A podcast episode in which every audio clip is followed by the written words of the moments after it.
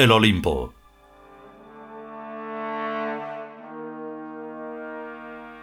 Primer capítulo. Segunda parte.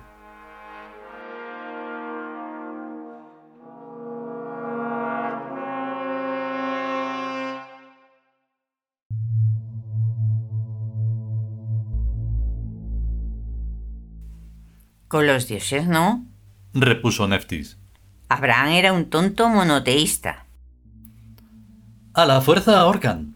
Cuando todos los dioses le dimos la espalda, él retuvo el nombre de aquel al que más había intentado atraerse, a Yahweh. El dorado dios del dinero sonrió mientras expelía por la nariz el humo de un cigarrillo. En cierto modo parecía algo molesto por la idea de sentirse obligado a dar explicaciones en el tema de sus relaciones, primero con Abraham y después con la totalidad del pueblo judío salido del proyecto genético que aquel brujo caldeo se había propuesto incoar. Yo no tengo nada que ver con Jehová, aseveró Yahweh rotundamente. Lo único que puede atribuírseme a su respecto es haber sido tomado, contra mi voluntad, como modelo para idear a esa ridícula caricatura de Dios. Yahweh sacudió la ceniza de su cigarrillo en un cenicero de oro puro. El salón en que estos dioses se encuentran reunidos se llama Itawi y es una especie de comedor informal y de sala de medios audiovisuales. En sus pantallas aparece todo, presente, pasado y futuro, y todas las cadenas de televisión de la Tierra a comienzos de la era acuariana. Itawi y el Palacio Imperial en su conjunto es de una arquitectura y decoración a la vez arcaizantes y futuristas propias de inmortales. Jehová existe, naturalmente, pero solo como réplica autónoma de un modelo divino, que soy yo, y es ajeno por completo a mis atributos. Desde luego, Yahweh, confirmó Amón. Los judíos no dicen que Jehová sea el dios del dinero, ni que sea Yahweh, tu desdoblado, el dios del oro. Desde luego que no. Yahweh está en el mismo caso que yo. ¿Verdad, Yahweh? Yahweh asintió con la cabeza, pero sin intervenir en la conversación. Pero dejémonos de cuentos, añadió Yahweh. Lo que Abraham quería es poner a su servicio al dios del oro, o sea, este, y a mí, el del dinero. Hubo risas, suaves, educadas, incluso inocentes, pues los dioses se ríen casi siempre de gozo por la alegría que les sube de las entrañas. Los judíos tienen fama de ser buenos economistas, apuntó K al que por lo menos por ahora vamos a llamar así, porque su nombre es un poco casi demasiado importante para mencionarlo en un relato como este. Tal vez más tarde le busquemos un nombre que sin ser el suyo verdadero refleje algo de sus atributos esenciales de los que pueden mencionarse. Pero esa fama no es del todo exacta. Completó K su frase. Y no lo es porque tienden a dedicarse al sector servicios, médicos en especial, e incluso a la banca, aunque es innegable que también se dedican al pequeño comercio y que algunos de ellos trafican con diamantes. Pero la verdad, como pueblo, en sus 3.000 años de historia, no parece que han utilizado bien el tiempo, al no ser dueños de la economía mundial. Este último tema me interesa grandemente, oh hijo querido. Dice Amón con una cierta presteza, como quien coge una idea al vuelo para verla. Nos interesa también a todos, oh amadísimo padre, desde el momento en que hemos decidido volver a reencarnarnos en cuerpos sapiens normales y corrientes y plasmar una versión mental y económica del imperio. El dinero y las riquezas y las grandes almas nos son ya imprescindibles. Así es como el control de los eventos, completó Hayar, el rejuvenecido y antiguo dios Shou del azar y del destino en el viejo imperio egipcio. Llegados a este punto, habrá que advertir al paciente lector de que esto no es un curso de teología ni nada que se le parezca, y por eso no podemos explicar aquí cómo un dios se transforma en otro, ni cómo se encarna en un cuerpo humano, ni los mil y quinientos detalles de lo que es la civilización divina del mundo de los dioses, ya que este libro lo que pretende ser es una novela. Y en las novelas, donde sale, por ejemplo, un coche, no se explica todo lo relativo a la mecánica del automóvil. Nuestro equipo histórico ha desintegrado ya a la Unión Soviética y lo que ahora procede es desintegrar a sí mismo a los Estados Unidos de Norteamérica y crear nuevas estructuras geopolíticas que nos convengan. Sí, señora, así se habla. aplaudió Neftis con un suave palmoteo. Todos la miraron levísimamente sonrientes. ¿Y qué hacía Neftis en una reunión tan técnica? Probablemente pensaron todos los demás. Neftis es una de las dos diosas gemelas de la vida, o sea que tiene un rango de aquellos que vuelven incorrecto al hecho de pronunciar sus nombres sin el protocolo adecuado u ocultándolos bajo la letra inicial.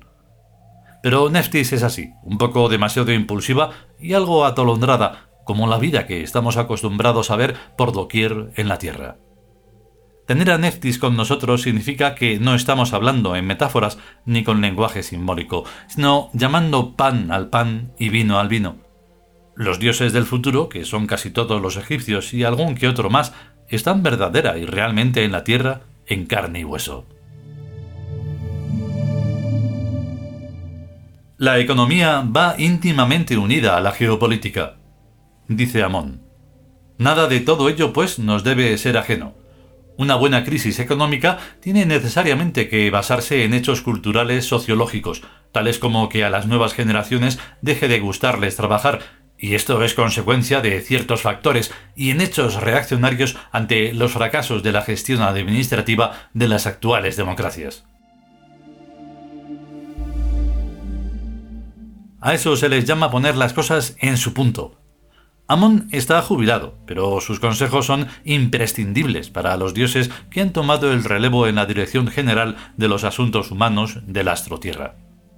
De todos modos, en la ciudad del Olimpo hay otras moradas donde viven los dioses falsos de las diversas culturas, que no por ser falsos dejan de ser existentes y tienen, aunque muy poco, cierto peso sociocultural.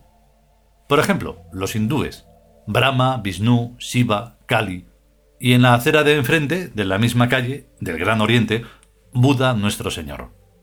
A Buda, los otros falsos dioses le han puesto por mote el dulce. La intención era mala, pero la verdad es que acertaron. De entre los dioses más o menos discutibles, no puede negarse que Buda es el que más medita y el que con más finura hila su pensamiento.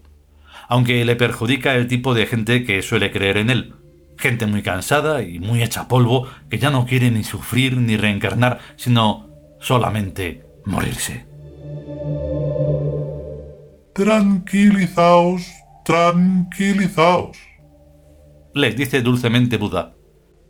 Que esto de las reencarnaciones se pasa pronto. Y allá os está esperando el gran nirvana del anonadamiento y la extinción y donde más a gusto se está. En eso se equivoca. Todos los dioses verdaderos y genuinos saben que la reencarnación es universal y automática y que no terminará nunca, por la sencilla razón de que, igual que existe una cantidad estable de biomasa orgánica, existe también una cantidad estable de masa mental. La biomasa orgánica va creciendo muy poco a poco, e igualmente va creciendo muy poco a poco la masa mental de conciencias personalizadas que nos constituyen en entidades con un yo personal e intransferible. Por lo menos eso es lo que dice Tut en su infinita sabiduría. Si en una generación hay un aumento demográfico, un mayor número de cuerpos, las almas anteriores se desdoblan. Primera ley de la reencarnación, o ley del desdoblamiento. Y si lo que ocurre es que mueren más individuos que el número de nuevos nacimientos, en cualquier sociedad o grupo, las almas anteriores se integran, metiéndose varias en un mismo cuerpo. Esta segunda es la ley de la integración. La veracidad de estas dos leyes es innegable. Cualquiera puede observar en su entorno que existen muchas personas psicológicamente repetidas. Piensan igual, actúan igual y tienen vidas prácticamente idénticas son almas clónicas, resultantes del desdoblamiento de un alma anterior que ha entrado en varios cuerpos diferentes, desdoblándose y teniendo así un yo personal en cada cuerpo. Y al revés, los psiquiatras y psicólogos saben ya muy bien que en un mismo cuerpo coexisten a veces varias y distintas personalidades, cada una de las cuales tiene un yo personal diferente. Ese es el caso de varias almas que se integran en un mismo cuerpo. Buda, nuestro Señor, como le llama Tagore, no puede evitar ser un oriental con un tipo determinado de pensamiento poco o nada sistemático y escasamente analítico respecto a la premisa básica de su silogismo. El dolor es producido por el deseo, de modo que, etcétera, etcétera. Pues no, señor. Eso es muy discutible, le replica el dios Krishna. Los dioses del panteón hindú viven pared por medio junto a Buda. Que el dolor no es producido por el deseo, hermano, sino por qué. El dolor, oh Buda, explica Krishna asomándose a una ventana del patio de luces del edificio frente a la ventana del lado de Buda. Es inherente al hecho mismo de vivir. Y cuanto más amplíes el campo de intereses de tu vida, tantas más ocasiones de dolor tendrás pero también tantas más posibilidades de satisfacción. Huir del dolor solo conduce a un reduccionismo continuo que lleva directamente a la muerte. Como se ve, las de Buda y Krishna son posiciones contradictorias, pero después de tantos siglos ya ni siquiera discuten. En general los dioses de las diversas tendencias se limitan a lanzarse indirectas. Y por eso la suya, aparentemente, no puede ser una novela de acción, donde la gente salen y entran y se pegan tiros y van en coches todo el rato. Cualquier relato sobre la vida y milagros de los dioses necesita desarrollarse sobre dos planos. Uno, el de las estatuas, y otro, el de los acontecimientos geopolíticos resultantes de las divinas diferencias de opinión en la realidad histórica y cotidiana de los seres humanos. Observemos, por ejemplo, la Segunda Guerra Mundial. Sobre ese tema se han escrito ya centenares de novelas de acción que solamente describen epifenómenos que nada pueden decirnos de la realidad profunda que los produce eventualmente al ir remodelando la configuración de ese mundo. La Segunda Guerra Mundial fue una discusión entre Wotan y Manitou. Cada palabra que el uno lanzaba al otro era por lo menos un montón de aviones repletos de bombas volando por el espacio aéreo de Europa. Manitou pasó de ser dios de los indios a dios de los estadounidenses.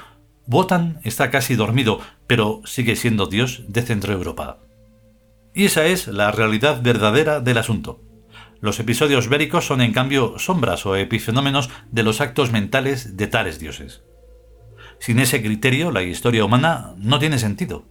No más que los cómics o tebeos de aventuras infantiloides de mucho tiroteo. Cierto es, y está demostradísimo, que la humanidad en su conjunto no supera la fase de la pubertad y que es además rematadamente mongólica. No, no de la Mongolia, sino de tonta. Y es por eso que todo lo interpreta en términos de batallitas y peleonas y después llora y llama a mamá.